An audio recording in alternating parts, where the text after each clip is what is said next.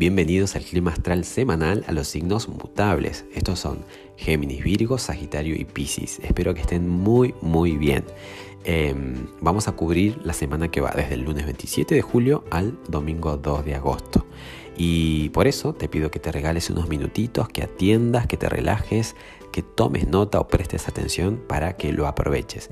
Vamos primero a recorrer la semana desde lo astrológico, ver los tránsitos planetarios para saber el escenario y después lo reforzamos con una carta de tarot que es como la frutilla del postre y nos termina de redondear la idea para cada uno de los signos específicos. Bueno, te cuento, el día lunes está bastante movido, bastante dinámico. Tenemos a la luna creciente, cuarto creciente, en Escorpio. Esto habla de un impulso general, ¿no? Para todos, porque la luna es la luminaria más cerca y nos afecta más de cerca. Y habla de aquellas cosas que buscamos por necesidad, por, ¿no? por una cuestión de tener más seguridad. Y, está creciente, o sea, hay un cuarto creciente bien fuerte. O sea, hay, como una movida interior mm, interesante, ¿no? ¿Por qué? Escorpio, fíjense en que es el signo de de, digamos, de la, de la, profundidad de las cosas. Es un signo fijo que busca la profundidad de las cosas, busca ir a la raíz de cualquier asunto, no se conforma con lo superficial, muchas veces em, tiene que ver con lo que, con, lo, que es tabú, ¿sí? con transformar alguna situación que nos duele en algo que después se convierta en eh, algo positivo. ¿sí? Es el signo de la resiliencia, de la transformación. Y no es que los demás no lo sean, pero sabemos que Escorpio es el que rige la muerte, entonces la muerte es una etapa para ir a otra. Ya de por sí tenemos un impulso general con la luna creciente en este signo de transformar, de darle muerte a cosas que ya no van más, de, de hacerle frente a una situación que de primera mano parece fácil, pero sabemos que por dentro requiere atención. Es como cubrir la raíz de un asunto. Entonces, dicho esto, Además se le suma lo siguiente, tenemos un sextil entre Júpiter retro en Capricornio y Neptuno retro en Pisces. ¿Qué significa esto en español? Significa que mm, es probable que demos con situaciones que sabemos que estamos negando o evitando porque, no sé, nos resulta duro o hay una realidad que no queremos eh, eh, enfrentar o afrontar.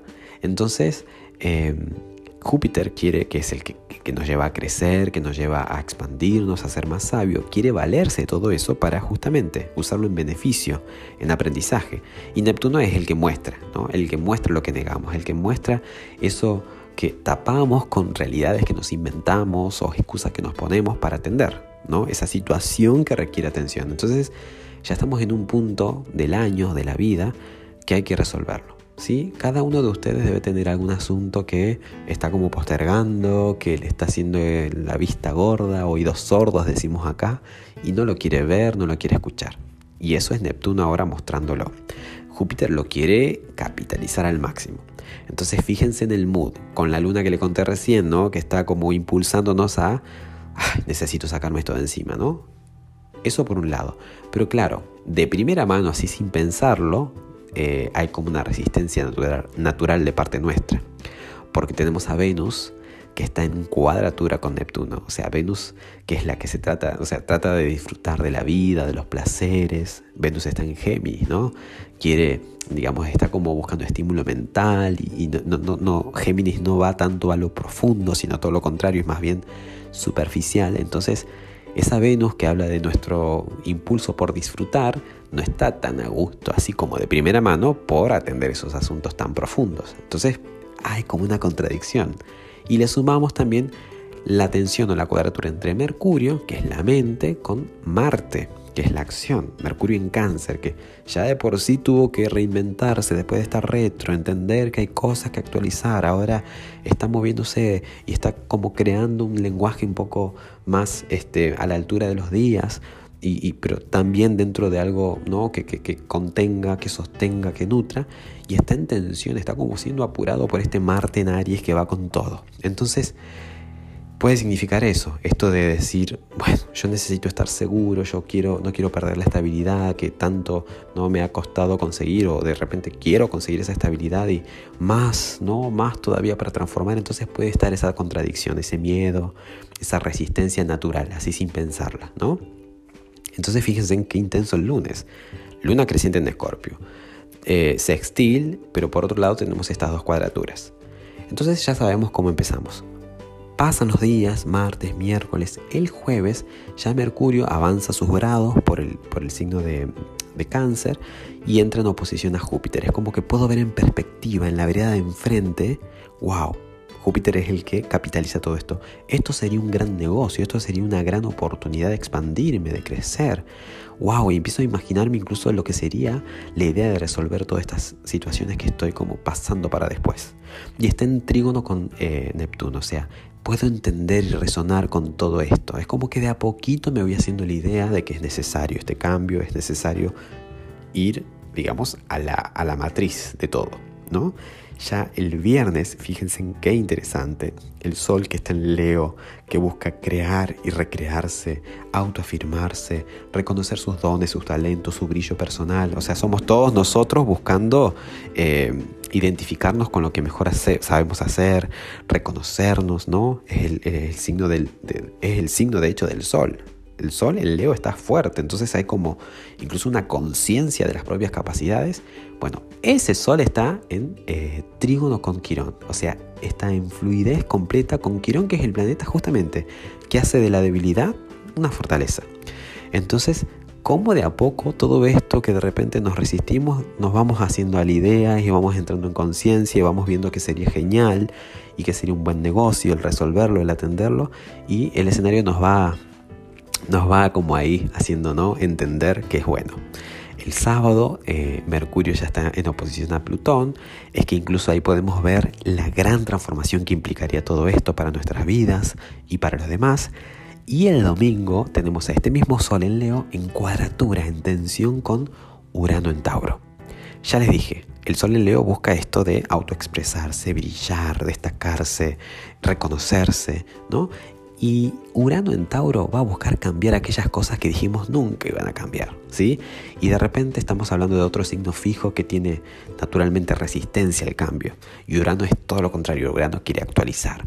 Entonces fíjese cómo, habiendo pasado toda esta semana y haciendo ¿no? un poco la idea ¿no? de, de lo bien que vendría, ya de a poco lo asimilamos, lo entendimos, lo aceptamos, el domingo es como que esa sensación de reto, de desafío. Y ahora que entendiste, ¿qué vas a hacer? ¿no? El domingo es como que el reto, el, cuestionamiento, ¿no? Y parece que o la vida o la situación esta que nos apremia, parece que nos pone presión y, nos, ahí nos pone en, decidir. Les cuento que ya, el, eh, digamos, hablando de agosto, en general el mes de agosto es bastante dinámico, hay como muchos aspectos así de este estilo. Así que bueno, ya vamos introduciéndonos al, a la energía de ese mes. Así que bueno, ya saben. Y ahora yendo a las cartas, mi querido Géminis, esta es una semana para este, comenzar de cero, para empezar a crear y a construir una nueva realidad. Por un lado, cerrando eh, puertas, cerrando lo que ya no va y te prepares para lo que viene. Seguramente sientas que tenés los recursos que tenés que tener para encarar una nueva realidad, para reconstruirte. Así que eh, el as de oro es la carta que te representa, ¿no? representa la energía de tu semana y es excelente, una carta de oportunidades y es un as, o sea que implica empezar de cero, ¿no? Oportunidades, este, ser consciente de los propios recursos, me encanta. En el caso de Virgo, eh, esta es una semana en la que vas a encontrarte reestructurándote, poniendo cada cosa en su lugar. Tenemos al emperador que naturalmente es una energía de, de, de estructura, ¿no? Si estás bien organizado y ordenado, y estamos hablando con Virgo, Virgo es especialista en eso, todo va a ir bien. Lo que sí, no te, no te dejes, digamos, mentir por los demonios, por los miedos, por aquellas cosas que, que pueden ser ahí, ¿no? Esto que te contaba fuertes, ¿no? No te dejes intimidar. Ten confianza que si tienes bien las bases, si estás bien organizado, si tienes, este, digamos, si podés poner cada cosa en su lugar, si podés pensar en frío muchas veces, eh, va a salir todo bien. Así que es una semana de reestructuración para Virgo, de poner cada cosa y pieza en su lugar. En el caso de Sagitario, eh, está muy posible, muy posible eh, el hecho de conectar con tu sueño, con aquellas cosas que te gustan, ¿no? Y que te hacen bien emocionalmente, así que dale, ¿no? Dale para adelante que está todo bien favorecido. Y en el caso de Pisces, no te me vayas por las nubes ni te ahogues en un vaso de agua, mi querido Pisces, porque sos más recursivo de lo que pensás. Tenés mucho talento, muchas ideas, así que úsalo a tu favor. Una semana de mucha creatividad para Pisces. ¿Sí? Feliz semana para todos.